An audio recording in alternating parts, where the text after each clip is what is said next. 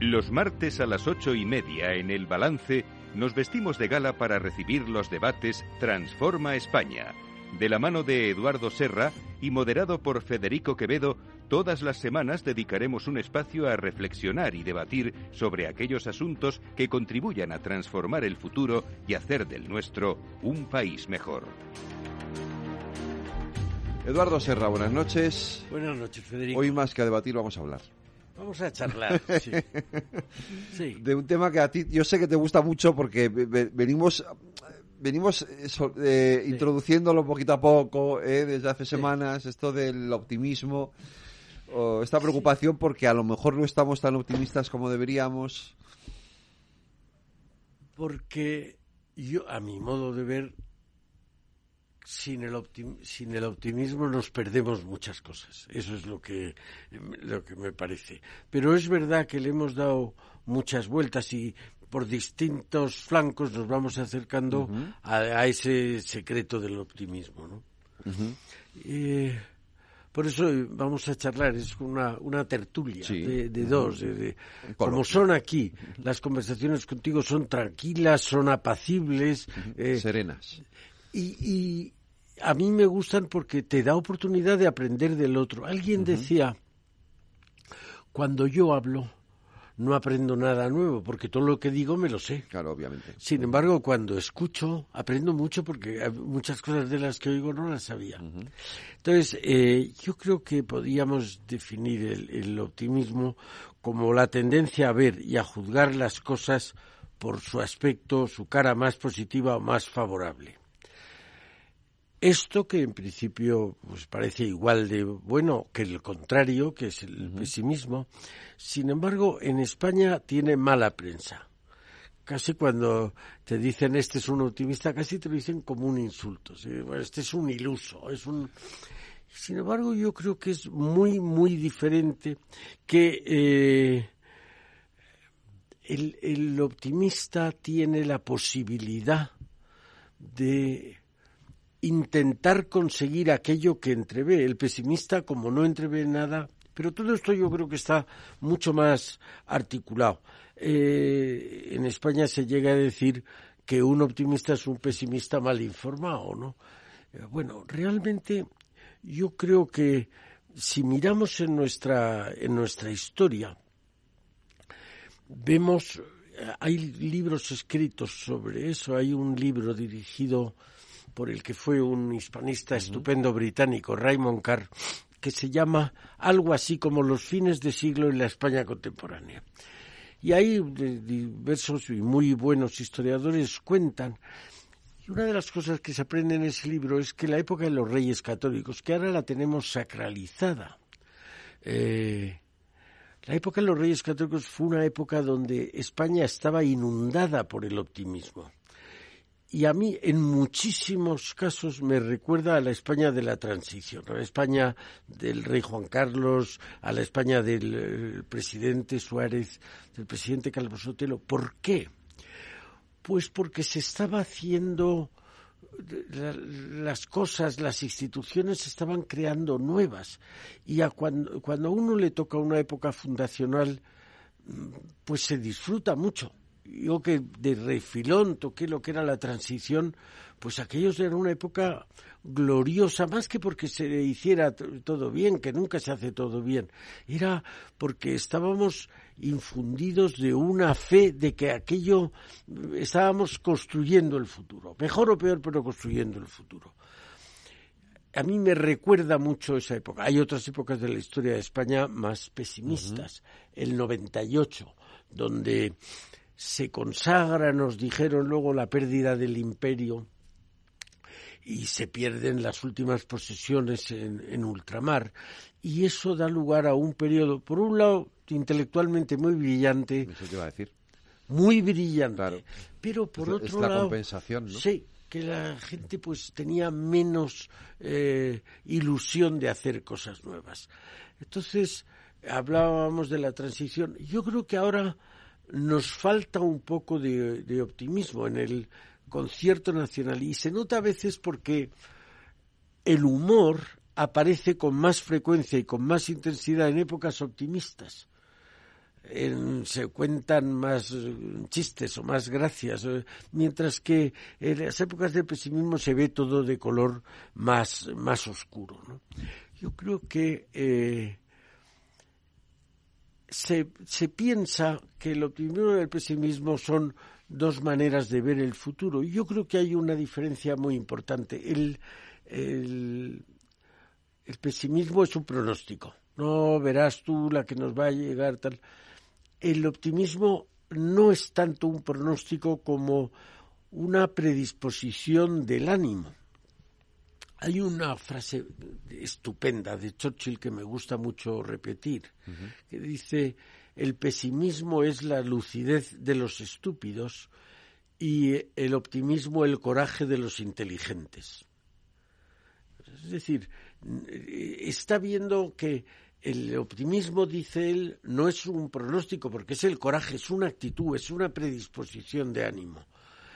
Los militares hemos, hemos apreciado poco a, nuestros militares, pero nuestros militares en la táctica, eh, la primera fase de la táctica es la voluntad de vencer. Otros dicen la, eh, la fe en la victoria. Es decir, si tú no crees que vas a ganar, no inicias una guerra. Se inicia mm. cuando crees que vas a ganar. Eso te lleva a, pensar que cuando tú quieres ganar algo tienes que tener voluntad de victoria. Es decir, no puedes acometer una tarea, por nimia que sea, si tú no te crees capaz de llegar a cumplirla. Por eso eh, Séneca decía que la confianza en uno mismo es, decía él, la condición, la única condición inexcusable para la felicidad. Entonces, a mí me parece que si nosotros, los españoles, nos animamos entre nosotros, estamos, somos capaces de hacer unas cosas que ni siquiera podríamos soñar. De alguna manera es lo que decía que pasó en la transición.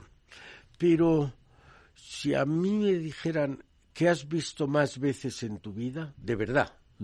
Yo diría, he visto, lo que más veces he visto es equivocarse a los pesimistas. Cuando murió Franco, hace casi 50 años, la mayoría del país que era pesimista pensamos que íbamos, o pensaba que iba a producirse, íbamos a volver a una situación de guerra civil. No solo no volvimos afortunadamente a una guerra civil, sino que se consiguió unas cotas de progreso, de bienestar, de felicidad, de libertad impensables. Diez años después, la mayoría del país íbamos a entrar en Europa, era el año 85, y pensaban, bueno, cuando entremos en Europa se hunde la industria española. La industria española era una industria cuidada, con espíritu de invernadero, que no helara, que no todo buena temperatura. Teníamos mucha protección a la industria española, aranceles, cupos, contingentes. Bueno, entramos en Europa, pasamos, la industria pasó unos años malos, pero ahí está la industria. Diez años después, otra vez el pesimismo reinante nos dijo que éramos totalmente incapaces de entrar en el euro había cuatro condiciones la inflación, los tipos de interés, el déficit y la deuda pública. Y no cumplíamos ninguno de los cuatro. Y al cabo de unos meses no solo cumplimos los cuatro, lo cual parecía imposible, sino que además entramos en el euro con muy buena nota. Y diez años después, justo cuando lo que dio lugar a que naciera la Fundación Transforma España, la crisis financiera del 2008 llevó al país a decir de esto ya no lo aguantamos. Hemos vivido unos años, unas décadas estupendas, pero ya no volveremos a. Bueno, eh, la verdad es que a trancas y barrancas, pero hemos salido de la crisis del.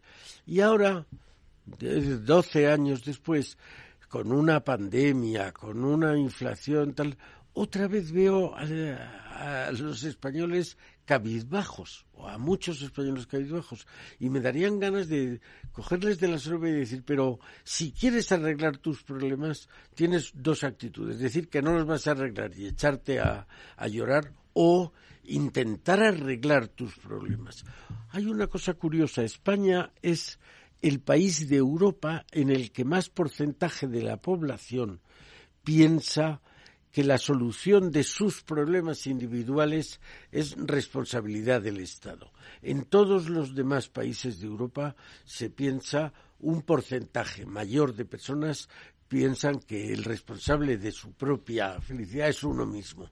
Pero es muy malo, porque mientras uno se queja, mientras uno protesta, mientras uno chilla, mientras uno alborota, bueno, pues muy bien, no sé lo que usted conseguirá, pero usted no pasa una vida feliz. Si usted intenta eh, ir solventando sus problemas, usted tiene más posibilidades de ser feliz. Es por eso por lo que creo que es tan importante esta vuelta a las, a las fuentes de decir, oye, que tenemos una capacidad de reacción, vamos a utilizarla. ¿no? Yo creo que eso es, eh, es uno de los secretos para que en el futuro transformemos mejor, mejor España. ¿no?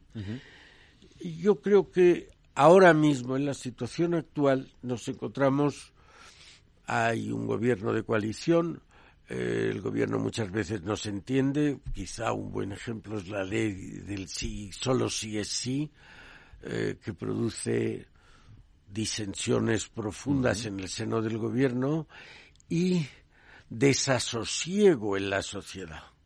Tenemos un gobierno que quiere acabar con la violencia de género y parece que la está estimulando. Eso, eso está mal hecho. Probablemente gran parte del gobierno no querría que sucediera lo que está sucediendo, pero esa es la realidad. Yo, yo, creo que nadie lo pone en duda. Quiero decir que evidentemente nadie hace las cosas con la, con la mala intención de pretender que, que, pues que las cosas se hace, a veces se hacen mal.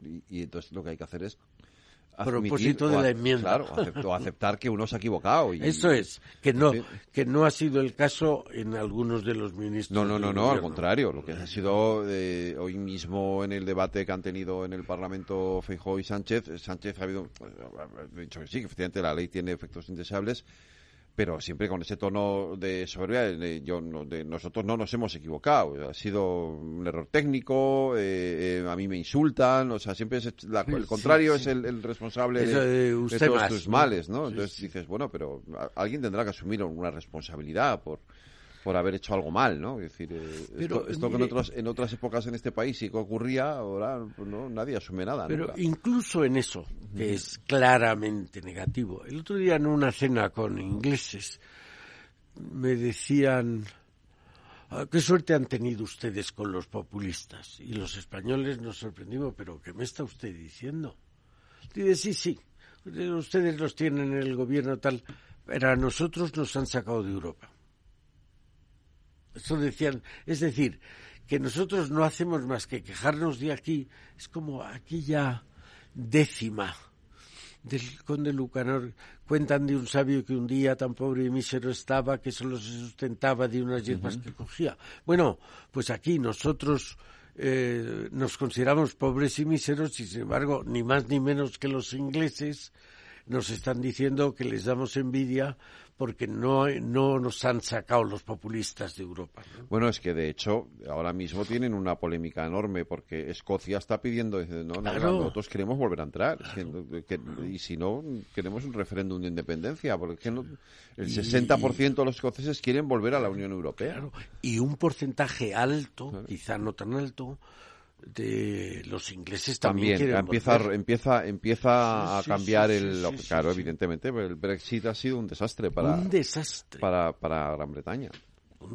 Yo creo que un desastre para Europa pero especialmente para Gran Bretaña. Pero yo no sé si era Bismarck el que eso yo creo que el otro día que vino Fernando Jauregui lo, lo, comentó yo creo que era Bismarck no sé si le achacan esa esa frase a él de los españoles, lo fuerte que es lo España. fuerte es que es España, es el único país que está empeñado en destruirse a sí mismo y nunca lo consigue. Que ¿no? los españoles llevan Eh, 200 años, 200 años intentando queriendo- cargárselo y no lo consiguen. No lo Sí, ¿no? se lo atribuyen a Bismarck. Que no sé si es de Bismarck frase. o no, no sé, Yo pero- tampoco, ta- pero siempre le he oído at- atribuir a Bismarck. Pero es cierto que es verdad que, que somos un, tenemos una cierta tendencia a la, auto, a la autodestrucción, no a la autocrítica, que eso sería bueno, sino a la autodestrucción. Sí. Decir, eh, No, la eh, autocrítica, claro que es buena porque Claro. te da, te hace ver mejor lo que tienes en en mala situación y por tanto te hace posible mejorarlo. Hmm, Pero la autodestrucción no. Y eso tenemos una tendencia, no sé por qué, innata, o es genética, o yo no sé lo que es. Yo creo que la raíz, eh, de alguna manera, la raíz psicológica o sociológica de eso está en que pensamos, hemos perdido de alguna manera la confianza en nosotros mismos. Ya lo hemos comentado aquí alguna vez, el Real Instituto Elcano hace muchos, todos los años, un análisis de los países de cómo se ven ellos mismos y cómo les ven desde fuera. Y España, desdichadamente, siempre destacamos porque nos vemos peor nosotros que los que Sí. nos ven otros países, ¿no? Entonces, eh, yo creo que es verdad y esa cierta tendencia, pero me parece que el origen puede estar en que no nos queremos poner a prueba, no vaya a ser que nos equivoquemos, que nos salga mal las cosas y entonces toda la vida estemos arrepintiéndonos. Y sin embargo, es decir, si no lo intentas, nunca lo vas a, a conseguir, ¿no? Había una canción en la época de los 60 o de los 70 de Donna Summer, me parece que era, que decía, realmente puedes conseguirlo si tú lo quieres, pero tienes que intentarlo. You can get it if you really want to, but you must try. Pues, se trata de eso, de inténtalo, que te sale mal. Hay un verso precioso de, de Rudyard Kipling que se llama Eve y y decía, si arriesgas las ganancias de toda la vida a la suerte de un día y pierdes y vuelves de nuevo a la pelea sin decir nada a nadie de lo que es y de lo que era. Y al final terminaba, todo lo que hay en este mundo será de tu dominio y lo que es más aún será su nombre, hijo mío. Ahora con el- lo del género estaría mal y habría que decir un hombre o una mujer, pero realmente es verdad, inténtalo, inténtalo. Entonces, por no intentarlo, por no eh, caer en el miedo de que no seamos capaces de afrontar el reto, pues preferimos darle la, vuel- la espalda al reto. Y yo creo que ese es el origen, ya digo, psicológico o, sociológico. Pero fíjate que hoy, eh, no, no sé por qué además no se ha cuento de que ha venido, el- en las redes sociales se ha hecho muy viral hoy un vídeo de Adolfo Suárez, tú lo mencionabas antes, eh, en una entrevista que le hacía Mercedes Milá en televisión española, hace, claro, eh, estamos hablando cuando era presidente del gobierno. Eh, y en, en ese, es- el vídeo es muy bonito porque él hace, hace una... eh, un- un- no me sale ahora la palabra, ¿no? es decir, un, un relato de la transición, Sí. eh, de cómo se hizo la transición, del, del- del enorme eh, esfuerzo que supuso colectivo, ¿no? El, el- el sacar adelante, el sacar adelante la transición, la constitución y, y la, y la llegada de la democracia y, y cómo eso se había, se, se transforma en, en ot- transfo- transformamos España, se transforma el Bueno, país, ¿no? Por completo, ¿no? Eh, eh, pero en aquel momento eh, todos eh, nos pusimos eh, eh, como una piña a tirar del carro para, para Sí. hacerlo, ¿no? Y, y cuando hay que decir que cuando queremos, Sí. cuando el país se pone las pilas y, y nos empeñamos en hacer algo, se- se- las cosas se hacen y salen adelante y salen bien.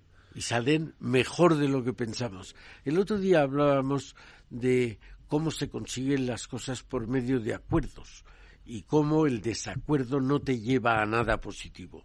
Por eso yo creo que una de las condiciones, si uno se pone en actitud optimista, cree que puede conseguir un objetivo, el que sea, disminuir el paro, aumentar la prosperidad, acortar las listas de la sanidad, cualquiera. Si tú te propones eso y lo comunicas a otros, puedes conseguir que haya un acuerdo para conseguir eso. y entonces todo el mundo vislumbra ese objetivo y es capaz de renunciar a algunas de las ventajas de las que disfruta en la actualidad. Si no presentas el objetivo, la meta, la gente dice, yo no renuncio de esto. A mí no me van a quitar mi situación de... Por lo cual, con lo cual se demuestra que el, el acuerdo, la, la concordia es una clave fundamental para conseguir los, los logros que nos propongamos. Yo creo que eso es eh, más importante de lo que nos parece habitualmente. Lo que pasa es que eso requería en aquel momento algo que yo he hecho en falta ahora, ¿vale? Que es ejercicios de generosidad. Sí, es, es verdad, pero está relacionado con lo que eh, digo. Si tú ves que no vas a ganar nada, ¿para qué vas a dar algo de lo que tienes? Sin embargo, si ves que puedes ganar, en el caso de las listas de la sanidad, si ves que tú, oye, pues la próxima vez en vez de darte dos meses el médico te dará quince días. ¿Y para eso qué hay que hacer? Pues hay que hacer esto, esto, y habrá que asumir a lo mejor algún, algún coste, algún riesgo, pero la gente lo, lo acepta. Lo aceptó en la transición. En la transición había una inflación descomunal. Eh, los incrementos salariales pretendían acompañarla y entonces se iba perpetuando la inflación, llegó al 22%, bueno. Y de repente dijeron, oye, vamos a parar esto. Y se acordaron desde la derecha al, al Partido Comunista, acordaron, firmaron unos pactos de la Moncloa, se moderaron las alzas salariales, los empresarios renunciaron a parte de sus ganancias y se llegó a eso. Y hemos disfrutado 30 años de unas cotas de inflación muy tolerables, mejor dicho, admisibles para la Unión Europea. De manera que yo creo que eh, esa generosidad es una generosidad, pero en el fondo interesada. Yo voy a dar esto que tengo, pero puedo ganar esto otro. pero eso no pasa ahora mismo. No, ahora, no pasa. no, ahora no pasa. Por eso ahora no estamos en un talante como el de la transición o el de los reyes católicos, pero el talante no viene traído por unas hadas mágicas, el talante viene porque nos propongamos tenerlo. Yo creo que una de las cosas que veremos en este año electoral es que la sociedad le va a decir a los políticos, la sociedad civil le va a decir a los políticos, no pueden ustedes seguir discutiendo, no pueden ustedes. Pues vamos a comentarlo a partir de las nueve, que tenemos que hacer ya una pausa para la publicidad.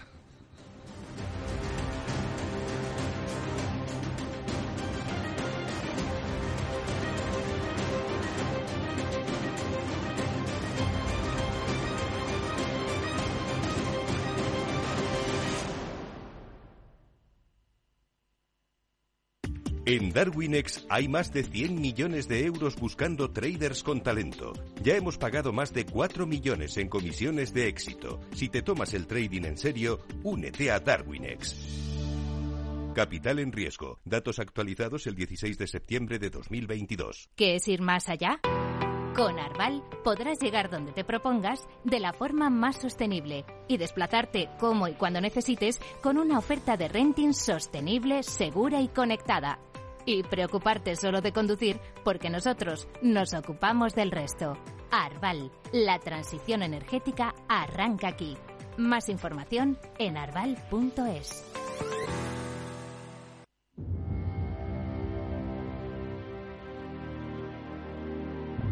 Transforma España.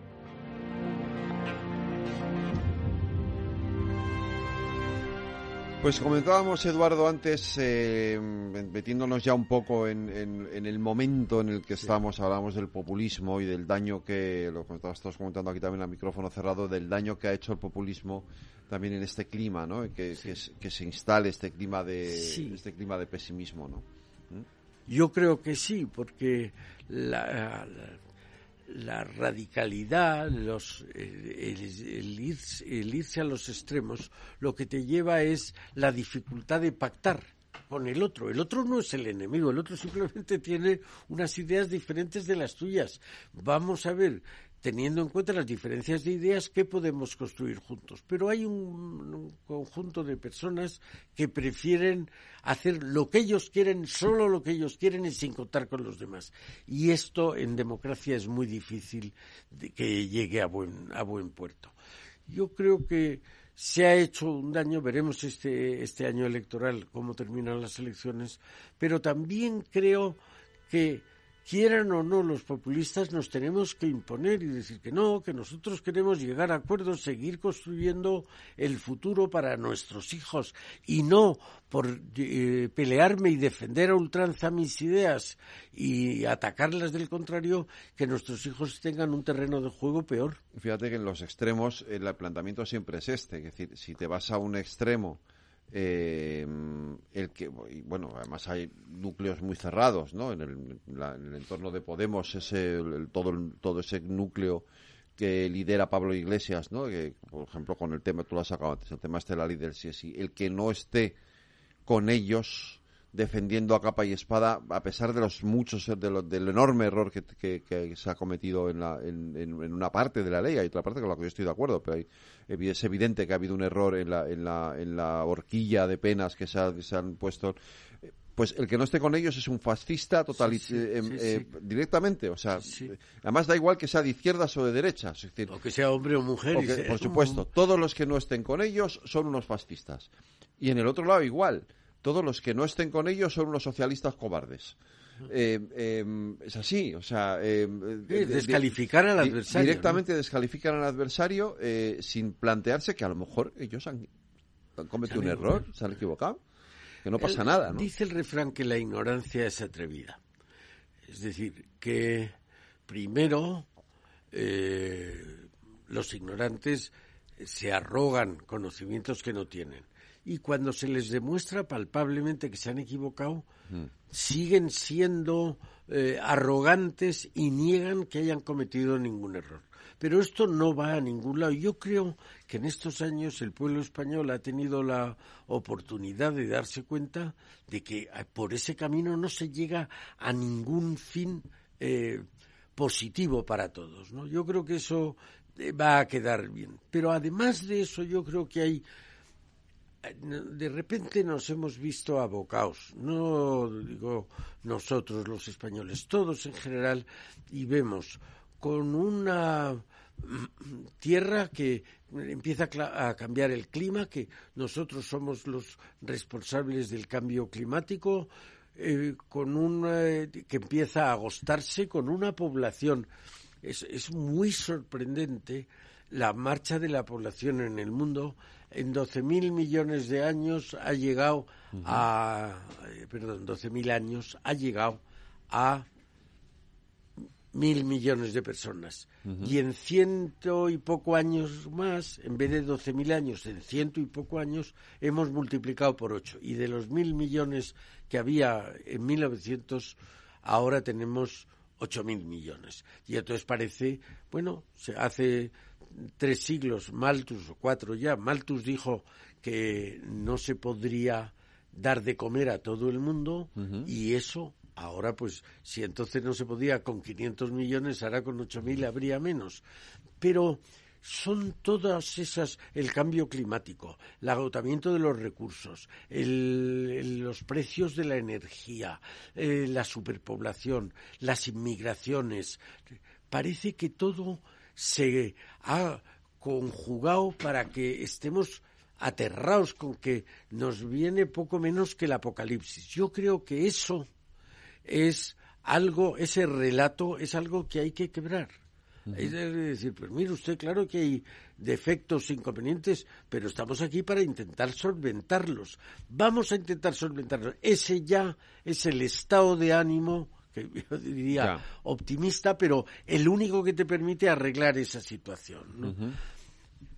Tenemos una situación económica, por todos lados diciendo eh, malísima, eh, el, primer semestre no, pero el segundo será muy malo, la inflación, tal, y vamos viendo que algunos de los indicadores económicos no son tan malos como pensábamos. No, no, de hecho aquí se anunció el apocalipsis y el año no ha terminado mal. Quiero decir, no ha terminado mal. Es verdad que el último trimestre ha sido peor, por supuesto, pero... pero, pero siempre tendremos algún motivo de queja. Claro, el cómputo global del año ha sido bueno. Hemos crecido un 5,2%, es una tasa muy alta. Eh, España ha entrado en el concierto de las naciones y nos estamos erigiendo como el país de Europa el segundo país de Europa que más exporta en relación con el PIB. Un país como el nuestro, que no tenemos petróleo, que no tenemos gas y que tenemos que inventarnos cosas y venderlas para tener dinero y poder comprar eh, el petróleo o el gas. Bueno, somos los segundos en Europa después de Alemania. En, en, los últimos años hemos adelantado al Reino Unido, a Francia y a Italia. Oiga, pero ¿por qué nos quejamos? Pues nos seguimos quejando. Cuando parece que todo se debería conjugar, que repito que tenemos inconvenientes y dificultades múltiples, pero en vez de fijarnos un poquito en nuestras fuerzas, nos fijamos en nuestras carencias. Y yo creo que esto es ese estado de ánimo que digo que nos lleva a solventar peor nuestros problemas.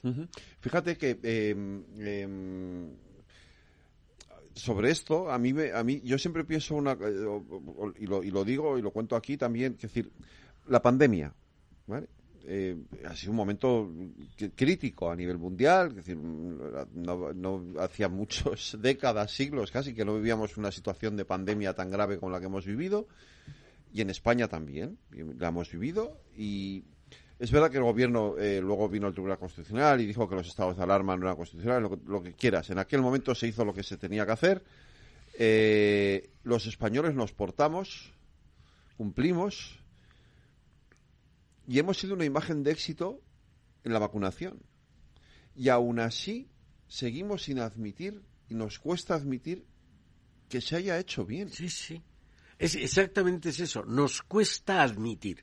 No nos cuesta nada admitir lo que hemos hecho mal.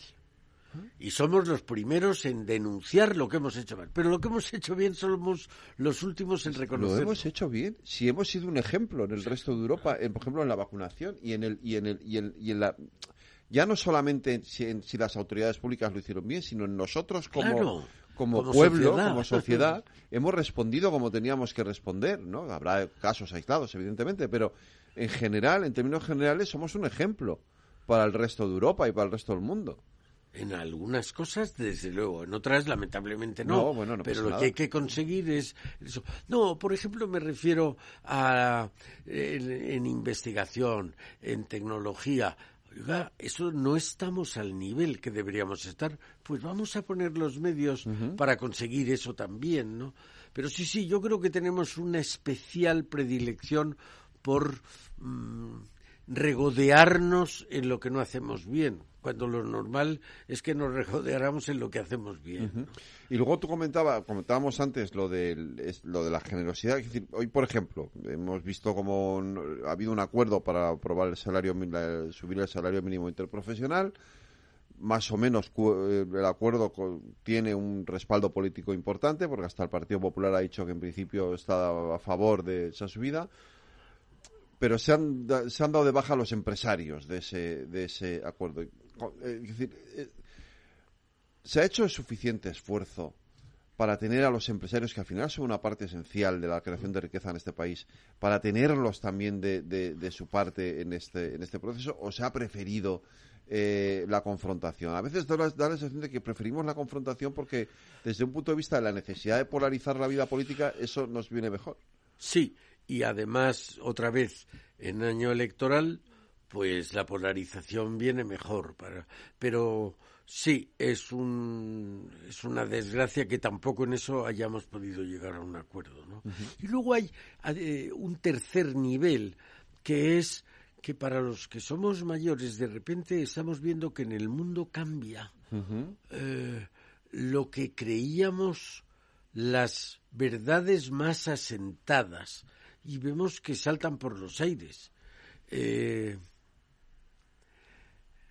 el considerar a los animales casi al nivel humano. Es decir, Yo creo que una cosa que no se ha hecho bien, la humanidad no ha hecho bien, porque se ha considerado hasta hace nada que el hombre era el rey de la naturaleza y por tanto podía eh, disponer de la naturaleza a su antojo. Eso no es verdad. Y estamos viendo las consecuencias de que eso no sea verdad. Pero es verdad que tenemos que respetar a los animales como si fueran humanos. Pues yo creo que tampoco es verdad. El que eh, uno ve a, un animal, eh, a un perro, a un gato, y la tendencia estupenda a considerarle como un humano. Pero oiga, a, a una serpiente lo considera usted como un humano, eh, no puede uno matar a una serpiente si le va a atacar, no puede, o si hay riesgo de que le ataque. El, animalismo es, eh, algo completamente nuevo, el ecologismo era algo completamente nuevo. Hace, yo recuerdo, trabajé en el Ministerio de Industria en los años 80. Se empezaba a hablar de ecología vamos a poner que en Estados Unidos llevaran desde los años 50, ¿no? Pero ese paradigma del trato a la naturaleza, del trato a los animales, ha girado 180 grados en muy poco tiempo. Y esto a la gente también le deja desconcertado. Hay que pensar la repercusión, por ejemplo, en los toros, ¿no? El rol masculino y femenino cómo han, cómo han girado. No hablo quién tiene razón ni quién no la tiene, digo cómo han cambiado.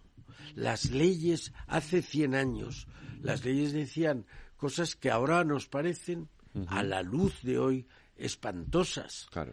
¿Eh? Y sin embargo, ha cambiado, es decir, que el mundo poco a poco va cambiando. Probablemente estemos en una época donde el cambio es demasiado acelerado y a los las personas, especialmente a los mayores, nos cuesta cada vez más trabajo aceptar las nuevas realidades, pero están ahí y además han venido para quedarse, ¿no? Vaya que yo creo que eso también exigiría una un esfuerzo de comprensión entre todos y que volviéramos a ser lo que hemos estado todo el rato hablando, de capaces de llegar a acuerdos y de solventar problemas. ¿Qué hacemos? Bueno, pues esto es, eh, sería... Ortega hace 100 años decía a las cosas, españoles a las cosas, vamos a resolver los problemas, ¿no? Y yo creo que una de las primeras medidas es que cada uno haga según lo que pueda. La peor solución de todas es el maximalismo, que es la que guía al terrorista, ¿no? Es de, oiga, pues hay que acabar con el sistema o con el mundo y lo que hacen es poner una bomba. Yo creo que cada uno debemos actuar en función de nuestras posibilidades, de nuestras fuerzas. El que tiene mucha fuerza tiene mucha posibilidad, el que tiene menos fuerza tiene menos posibilidad. porque el otro día recuerdo cuando estaba José Ramón Iturriaga, sí. Eh, que él decía esto de todos podemos hacer algo en nuestro pequeño, em, nuestro, nuestro pequeño círculo, ¿no? Eh, poner menos tiempo a la calefacción, aprovechar las horas, es decir, eh, lo comentábamos eh, por, hablando de la inflación y de, las, y de los encarecimientos de los de las materias primas, ¿no? Pero en, ese, en, cómo cada uno podemos poner nuestro pequeño granito de arena, que a veces uno dice, pues esto de qué sirve, yo para que, haga yo esto, ¿en qué beneficia? Sí, sí que beneficia. Porque muchos poquitos claro. son los que hacen ese mucho, ¿no? ¿Mm? A mí me gusta contar la leyenda del origen del ajedrez. Eh, un Maharajá de la India que estaba mortalmente aburrido y dijo que al que le inventara un juego que le durara le daría lo que él pidiera. Y entonces se presentaron cientos de inventores con juegos que le seguían aburriendo tal. Y entonces llegó uno y le enseñó un ajedrez. Le enseñó a jugar. Y al rey, al Maharajá, le gustó tanto que dijo, bueno, has conseguido lo que realmente lo que yo pedía, una distracción para toda mi vida. Y ahora dime qué quieres. Y dijo, pues que me ponga el, tablero del ajedrez, tiene 64 cuadrículas, un grano de arroz en la primera, dos en la segunda, cuatro en la tercera, ocho en la cuarta. Y dijo, pero de verdad no me vas a pedir más que eso. No, no, señor.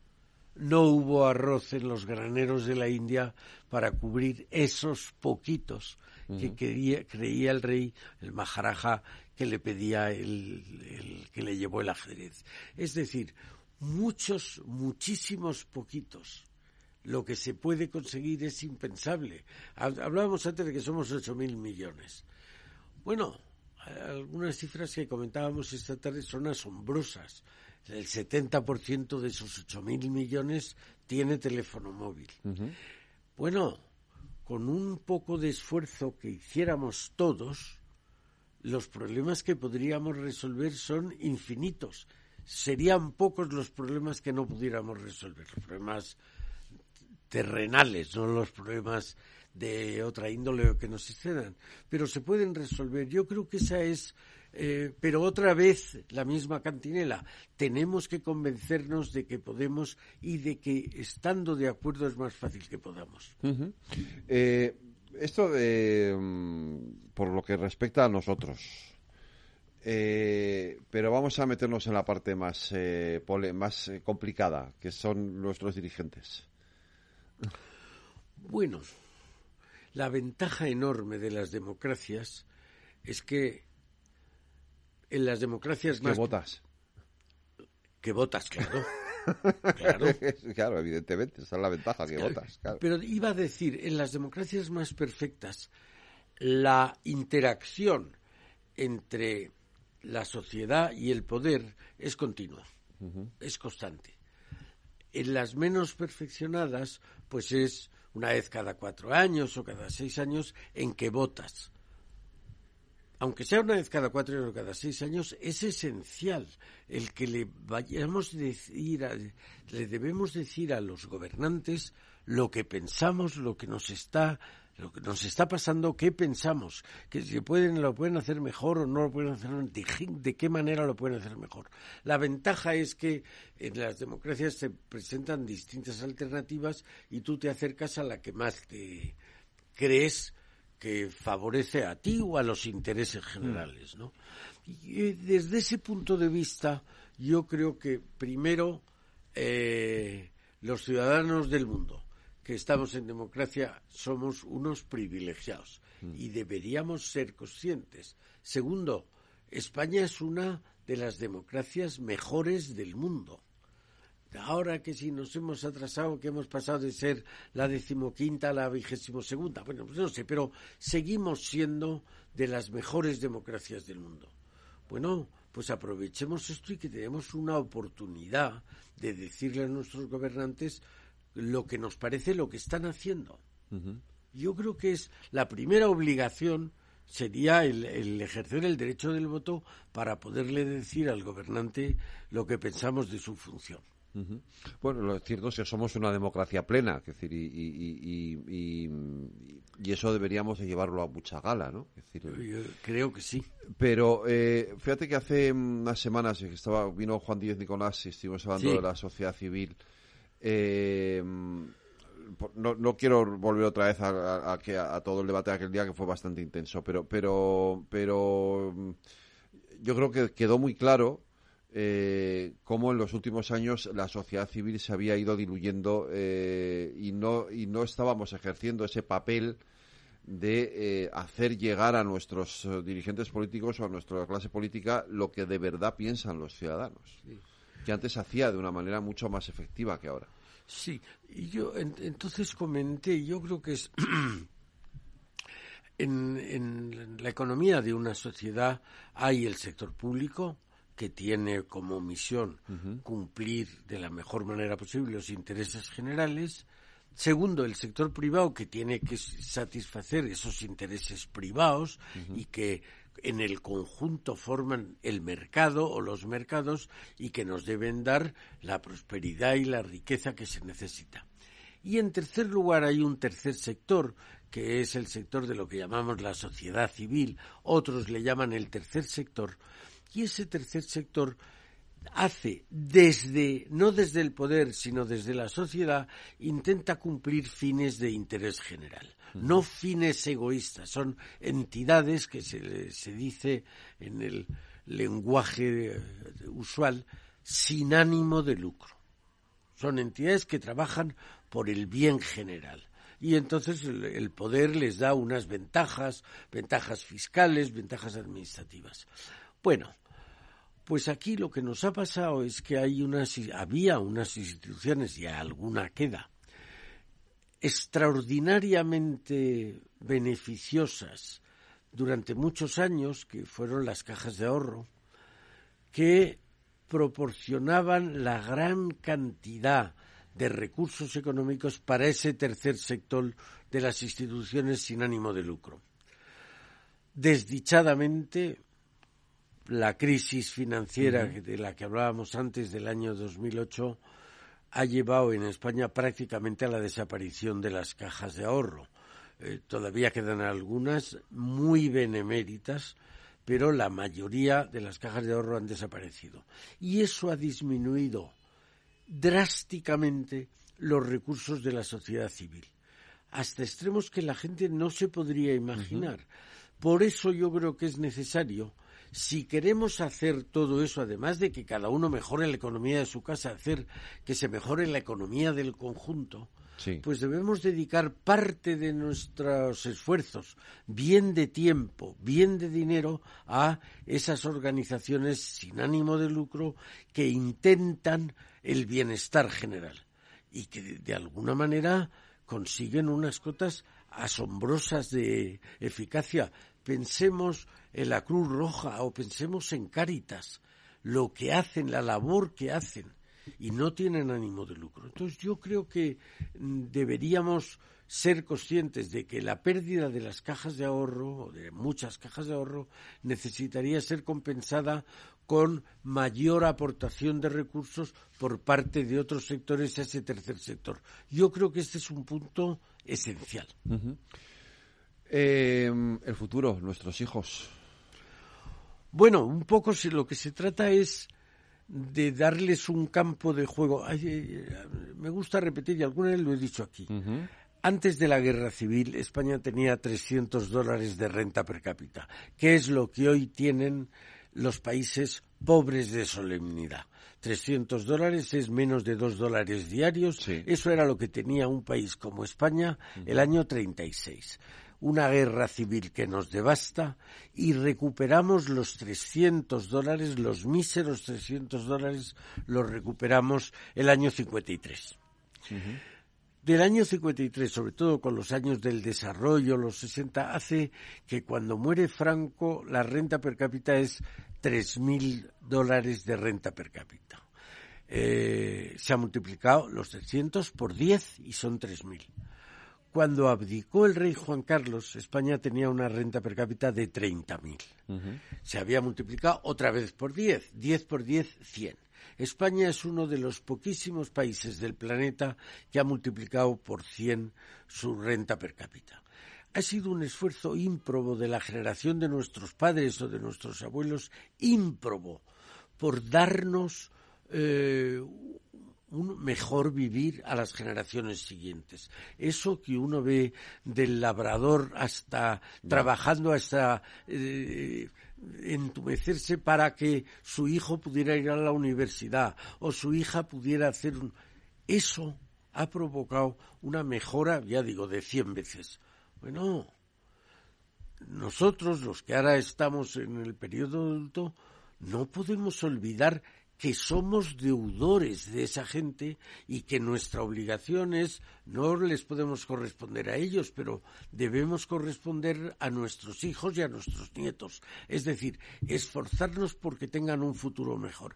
Y en eso otra vez se vuelve, oiga, mejore usted su economía familiar, que está muy bien, pero mejore usted también las condiciones del conjunto. ¿Eh? No, no todo solo se va a conseguir, no todo se va a conseguir por la vía de que yo viva mejor, sino porque todo el mundo pueda vivir mejor, encuentre es lo que decía un mejor terreno de juego para nuestros hijos que el que nosotros recibimos. Claro, lo que pasa es que tú hablas de un tejido social de el de hace unos años que quizá estaba más preparado eh, para hacer ese esfuerzo que el de ahora. Ese es un misterio. ¿Por qué la gente que vive mejor está peor preparada para esforzarse? es, una que se habla poco de eso. Pero hemos visto en el Campeonato Mundial de Fútbol de repente como países humildes, modestos, Marruecos, llegan a donde llegan, porque se esfuerzan, porque se dejan la piel en el campo. Es verdad que cuando se vive mejor una sociedad, la sociedad se acomoda y, es capaz de esforzarse menos. Pero con todo y con eso, y dicho de otra manera, en la sociedad española hay hoy gente que vive acomodadamente y hay gente que no vive acomodadamente. Entonces, hay que pedir al conjunto un mayor esfuerzo, a lo mejor en algún caso algún sacrificio. Eh, yo creo que de alguna manera deberíamos algún día hablar de cómo vivimos los mayores y cómo viven los más jóvenes. Los mayores de hace 50 años cuando éramos jóvenes teníamos unas condiciones, yo creo, más favorables que la que tienen los jóvenes de hoy. Solamente una afirmación. Todas las generaciones de los últimos decenios han vivido mejor que las anteriores. Estos jóvenes de hoy son los primeros que no saben si van a vivir mejor de lo que vivimos nosotros. Deberíamos reflexionar sobre eso y deberíamos decir, oiga, ¿No deberíamos hacer algún sacrificio por los jóvenes de hoy que no se pueden emancipar porque no pueden tener un piso o porque no pueden tener un trabajo estable? Yo creo que eso deberíamos considerarlo seriamente. Quizá porque a lo mejor nosotros tampoco hemos sabido gestionar igual que nuestros padres nuestro tiempo y nuestro dinero y no hemos sabido transmitirles una mejor gestión de esos bienes a nuestros hijos no creo que ellos eh, gestionen peor sus bienes. Yo creo que nosotros nos hemos, lo que es la palabra que es utilizante, nos hemos acomodado. Y entonces decimos, bueno, que suban las pensiones, que eso me beneficia a mí. Y de alguna manera son los jóvenes los que tienen que pagar esas pensiones. Sí, claro. Luego, bueno, esa ecuación que hace que haya una, no, no ya una generosidad, sino una falta de justicia intergeneracional. Si nuestros padres se sacrificaron por nosotros, nosotros nos debemos sacrificar por nuestros hijos o por nuestros nietos.